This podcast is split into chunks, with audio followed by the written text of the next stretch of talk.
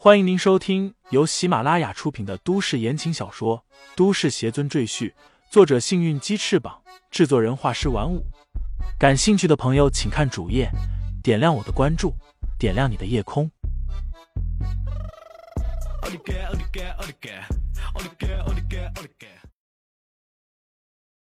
第一百八十二章：战斗天使。这是他第一次在地球上看见活着的修仙者。之前鬼中道那些人根本算不上修仙者，他们修炼的是旁门左道，使用的都是绿色的邪气，绝非正途。将来的结果只能是遁入魔道，变成魔修。关伯纯是修仙者，但他的肉体早已在千百年前就被天劫毁去，现在只留了一丝残魂。至于王元、禅儿和段柔，那都是后来通过李承前传授的功法才踏入修仙之道。并不算地球本土的修仙者，所以眼前这个少女是李承前见过的唯一一个还活着的修仙者，这令他很是惊讶。不过，李承前再仔细看了看，又摇摇头，暗道：“此女灵气紊乱，这是没有修炼过功法才会产生的效果。难道是自学成才？这世间不乏绝顶天才。”可以凭借自己的聪明才智参破天道，修炼成仙，但那可是千百年才能诞生出来一个。李承前不相信自己竟能在地球这个灵气贫瘠、修仙极其落后的下界遇见。天使看见李承前的目光射向他，心里也微感惊讶。我为什么会有一种被他看透的感觉？这还是第一次。他有种感觉。李承前似乎和他是同类人，摇摇头。天使暗道：“可惜，不管你是什么人，今天你必须去死。”说罢，他双脚用力一蹬，接着这一脚的反弹力，整个人如同炮弹般直向李承前飞射而来。而身后重达几十吨的钢筋铁塔，在他这一脚的作用下，直接轰然倒塌。李承前目光一凝。扇掌推出，正与天使的拳头相撞，一股巨大的能量以这二人为中心向四周疯狂扩散，假人全都被撕成碎片，柏油路龟裂翻卷，汽车抛飞，房屋倒塌，四周全都化为一片废墟。除了没有爆炸和烟火之外，几乎和一颗重磅导弹爆炸没有什么区别。赵律眼睛都看直了。这场面他只在超级英雄的电影里看见过，人类怎么可能会有这种恐怖的力量？他看向天使的眼神变得更加炙热。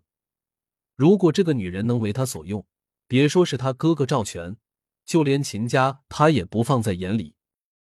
天使被反作用力弹出几十米远，而李承前只是微微后退了半步，便稳稳站在原地。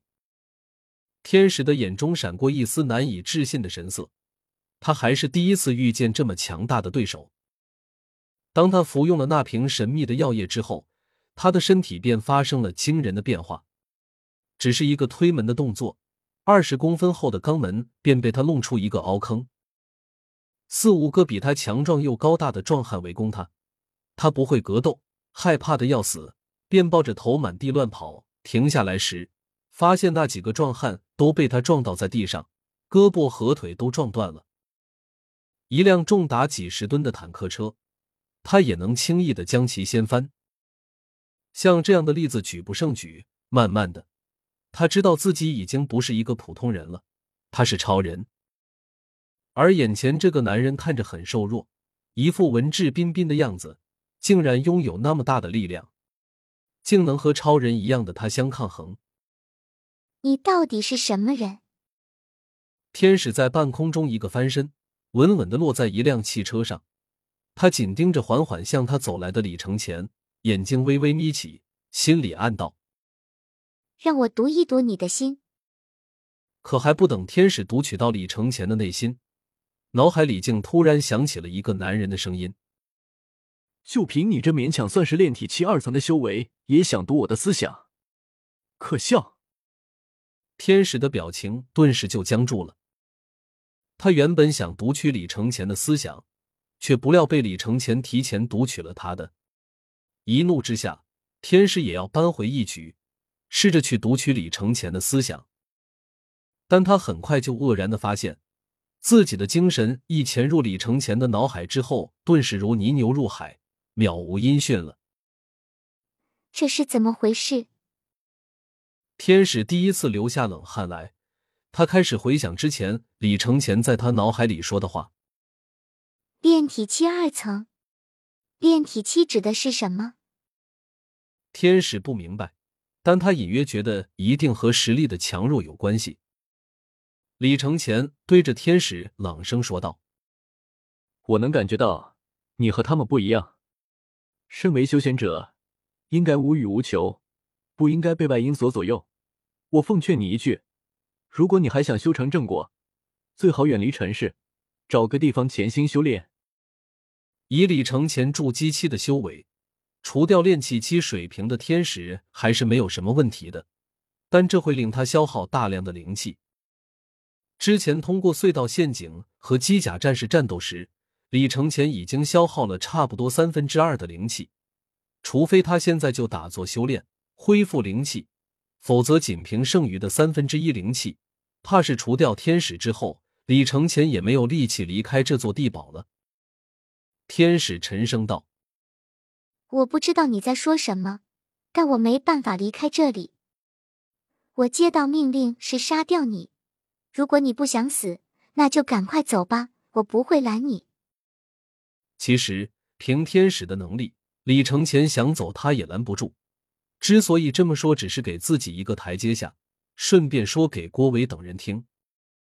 李承前摇头道：“今天我必须抓到赵律，我的朋友需要赵家的古方来救命，所以我还不能走。”天使冷声道：“难道你非要和我拼个你死我活吗？”我没有时间和你在这里耗。李承前一竖手指，开天剑顿时出现在他的头顶。他一指天使道：“去。”天使早就做好了准备，飞剑刺向他时，他闪电般伸手一把抓住飞剑，结果手心传来一阵刺痛，他的手掌竟然被飞剑割破了。看着手掌上嫣红的血液，天使脸色微变，这还是他变成超人之后第一次流血受伤。他使用的不是普通的武器。天使看着飞剑再次向他刺来，不敢拖大，急忙紧急躲避。他身体灵活如蛇，飞剑根本刺不中他。监控屏幕后，郭伟和赵律的脸色也十分凝重。天使和李承前的战斗，他们都一一看在眼里。之前对天使获胜还有几分把握，现在心里却是越来越没底气。尤其是看见李承前的飞剑割破了天使的手掌。郭伟的脸色更加难看，他很清楚天使的身体有多么坚硬，普通的刀枪连他的皮肤都破不开，子弹也只能留下一道道浅浅的伤痕。这样强悍的身体竟然会受伤，简直是难以置信。李承前看着天使的身影连连闪动，躲避着飞剑的攻击，他双掌一合，再次分开时，飞剑陡然间化为七把。向天使刺去，天使心里大惊，他毫不怀疑那飞剑可以要了他的命。听众朋友们，本集已播讲完毕，欢迎订阅专辑，投喂月票支持我。你的微醺夜晚，有我的下集陪伴。